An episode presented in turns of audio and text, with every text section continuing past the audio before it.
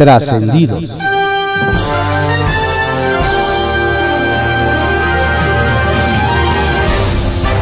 Continuamos con la audiosíntesis informativa de Adrián Ojeda Román, correspondiente a hoy, jueves 9 de junio de 2022. Demos lectura a algunos trascendidos que se publican en periódicos capitalinos de circulación nacional. Templo Mayor, por Frar Bartolomé, que se publica en el periódico Reforma. Lo que parecía ser una buena idea, Internet para todos, terminó siendo un fracaso económico más de la 4T y tendrá que llamarse deuda para todos. Y es que el gobierno de Andrés Manuel López Obrador tendrá que desviar más de 3 mil millones de pesos para rescatar a la empresa Altan Redes.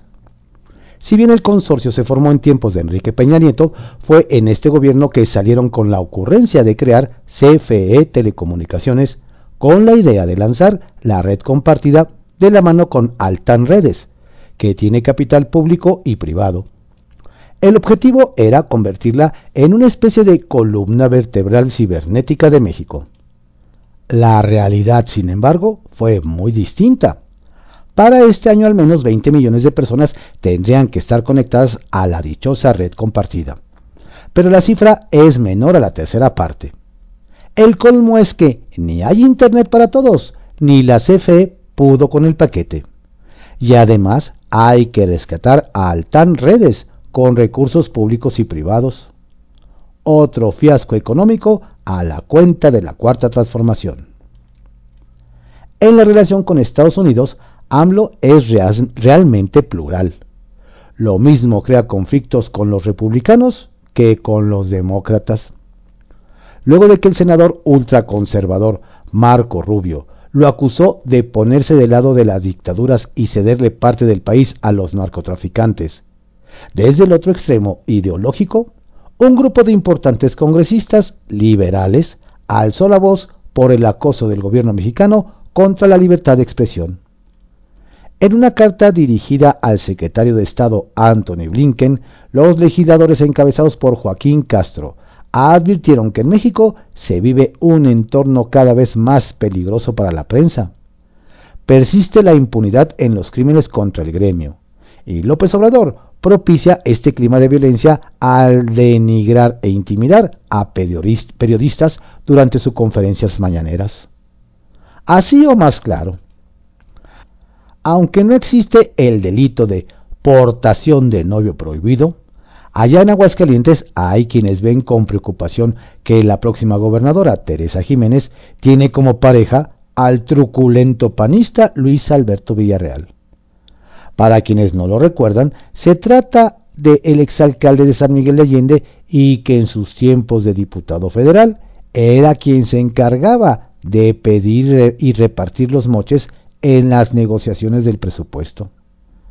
No vaya a ser, dicen, que Jiménez y Villarreal tengan una relación de bienes separados y mañas mancomunadas. Si siente que está teniendo un mal día, recuerde que los senadores Jorge Carlos Ramírez Marín, Lilia Valdés Martínez y José Antonio García tienen que avalar el nombramiento de Eduardo Villegas como embajador de México ante Rusia mandaron un improvisado ante Vladimir Putin, ¿qué podría salir mal? Circuito Interior, que se publica en el periódico Reforma. En Donceles hay quienes no trabajan al cuarto para las 12, sino a las 12 más 15. Resulta que la Comisión de Administración y Procuración de Justicia no se le ve ni el polvo pues intenta batir el rezago que le tiene en lugar número uno de la lista de las que más pendientes acumulan. Si su presidente Octavio Rivero no hubiera pedido licencia en el periodo ordinario para irse a promocionar la revocación de mandato, seguro no tendrían que andar haciendo hasta sesiones por día en el extraordinario para que no digan que de lo perdido se intentó que algo apareciera y ya. Entrados en materia, aquello de lo que no se podía hablar está estimulando el cuchicheo. La Sala Superior del Tribunal Electoral del Poder Judicial de la Federación confirmó que 16 gobernadores y la jefa de gobierno violaron la veda electoral por la consulta de ya saben quién. Lo mismo con siete alcaldes morenistas que andaban firmando desplegados pro 4T fuera de los plazos legales. Lo interesante de este último punto es que los magistrados confirmaron además el uso indebido de recursos públicos por parte de, las, de la Coordinadora de Comunicación Social de Iztacalco, redoble, la Secretaria de Finanzas de la Ciudad de México, redoble doble, y la propia Claudia Sheinbaum, triple redoble. El Caballito, que se publica en el periódico El Universal. El recuerdo de Rudolf Giuliani. Fue en 2020 cuando el entonces secretario de Seguridad Pública de la capital, el hoy canciller Marcelo Ebrard, firmó un contrato con el exalcalde de Nueva York, Rudolf Giuliani, para que emitiera 146 recomendaciones para abatir la incidencia delictiva. Todo aquel impacto que tuvo ese evento parece que estaba en el olvido, pero el tema revivió, pues el Instituto de Transparencia, Acceso a la Información Pública Protección de Datos Personales y Rendición de Cuentas, Info CDMX, pidió a la Secretaría de Seguridad Ciudadana que realice una búsqueda exhaustiva de toda la información, toda vez que un particular lo pidió y la dependencia se declaró incompetente. Fue la comisionada María del Carmen Nava quien propuso el acuerdo, y ahora deberán rascar en los archivos si es que todavía anda por ahí el convenio retoman los simulacros. Nos platican que en la Secretaría de Gestión Integral de Riesgo y Protección Civil de la Ciudad de México, cuya titular es Miriam Ursúa, preparan el primer simulacro de este año el 21 de junio, luego de los sustos que han causado los temblores que se han registrado en las últimas semanas. Unos que sí se han sentido en la Ciudad de México, pero no se han activado las alertas sísmicas. Las autoridades buscan retomar estos ejercicios para promover la cultura de la prevención. Así que abrieron el registro para que los representantes de edificios se anoten para participar en este ejercicio. Dejan solos a bomberos de Chimalhuacán. Nos dicen que los bomberos de Chimalhuacán los han dejado solos sus colegas para sofocar el incendio en el tiradero Escalerillas, que lleva 11 días y no se sabe cuándo quedará extinguido aun cuando las autoridades indican que será en una semana. Los únicos que los han apoyado son los vulcanos de Nesa, pero no ha sido suficiente porque el siniestro continúa y hay una nube de humo tóxico en gran parte del oriente del Valle de México. Vecinos nos comentan, piden que la alcaldesa morenista Xochil Flores solicite ayuda urgente a los gobiernos federal y estatal para que se decrete el plan de N3. ¿Les hará caso la edil? Línea 13, que se publica en el periódico Contrarréplica. Mantener remoción. Diputadas y diputados de la Comisión Permanente del Congreso de la Ciudad de México exhortaron a la jefa de gobierno Claudia Sheinbaum a volver permanente la remoción del titular de la CEDUBI y proteger a las víctimas.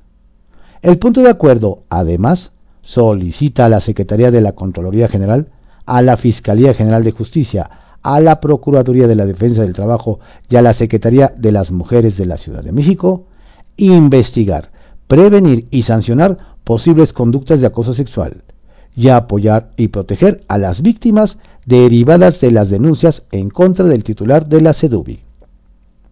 Continuar obras. El diputado del PRD, Jorge Gaviño, presentó a nombre de la Comisión de Desarrollo e Infraestructura Urbana un dictamen por el que el Congreso de la Ciudad exhorta a la Secretaría de Obras de la Ciudad de México a continuar con las obras de reforestación y recuperación en los parques y bosques urbanos en la CDMX. Con ello se busca que se mantenga la alta calidad de los trabajos que, hasta el momento caracterizan a estas obras, a efecto de que las áreas verdes intervenidas sean entregadas a la sociedad en los plazos programáticos establecidos.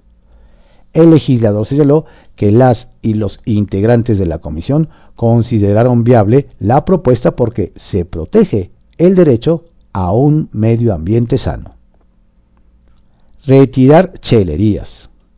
La Comisión Permanente del Congreso de la Ciudad aprobó un exhorto a las autoridades de la alcaldía Cuauhtémoc para que identifiquen mediante visitas de verificación a establecimientos ubicados en la vía pública, puntos de venta irregulares de bebidas alcohólicas no clasificadas como giros de impacto vecinal e impacto zonal, en términos de lo establecido por la ley de establecimientos mercantiles.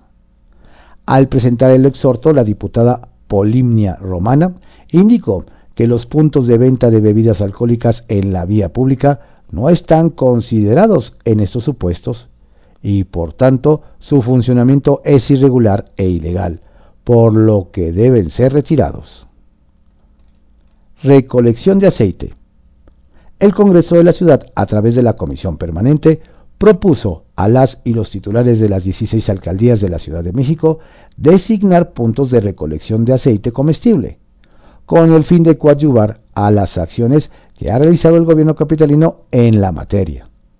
Al presentar la propuesta, el diputado Fernando Mercado dijo que esta proposición forma parte de una serie de medidas que se busca impulsar en materia de economía circular y reducir la producción de residuos de, que genera un problema para su disposición final. Kiosco, que se publica en el periódico El Universal. Alcalde podría ser acusado de violencia de género. Otra vez. ¿Quién podría enfrentar un nuevo proceso por violencia política de género en Sinaloa? Nos cuentan. Es el alcalde de Mazatlán, Luis Guillermo Benítez Torres, de Morena, pero ahora señalado por su expareja, Gabriela Peña Chico. Nos relatan que don Guillermo destituyó a doña Gabriela del DIF municipal. Reveló que desde hace un año no son pareja y lo peor fue que en un evento indicó que no se volverá a caer en los vicios de canalizar apoyos solo a los cercanos, amigos y parientes, dejando al margen a los necesitados. Lo que fue interpretado como una indirecta para su expareja, quien escucha voces feministas que le piden responder el golpe, con una denuncia por violencia política en razón de género. SAS. Pintan su raya de don Javier.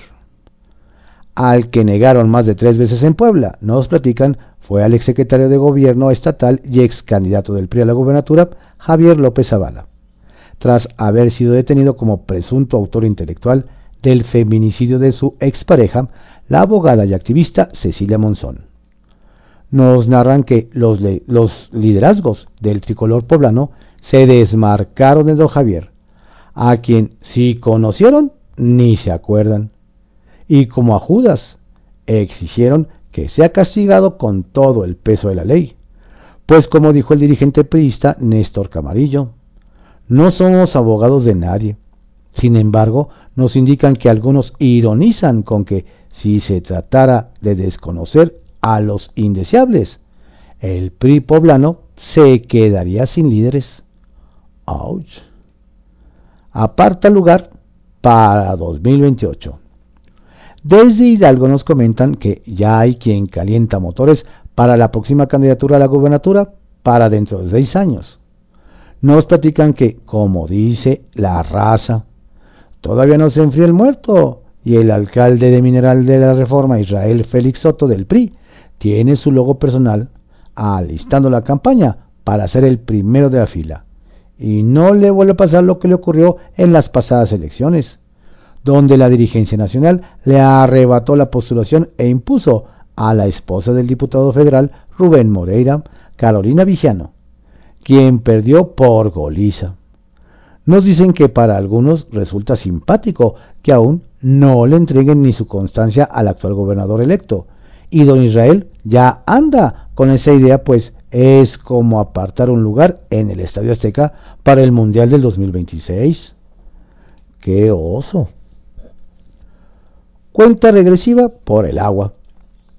Donde no la están pasando nada bien nos comparten ese Nuevo León pues la falta de agua y el calor hasta de 40 grados centígrados tienen en jaque a la zona metropolitana de Monterrey.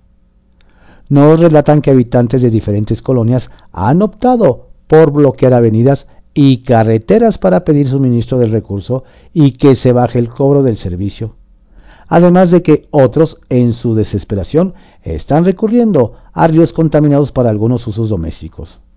Y lo peor es que hay estimaciones de que si no llueve lo suficiente en lo que resta de este mes, puede haber Troya, o más bien la Sultana del Norte porque quedan poco más de dos semanas de almacenamiento en las presas La Boca y Cerro Pieto.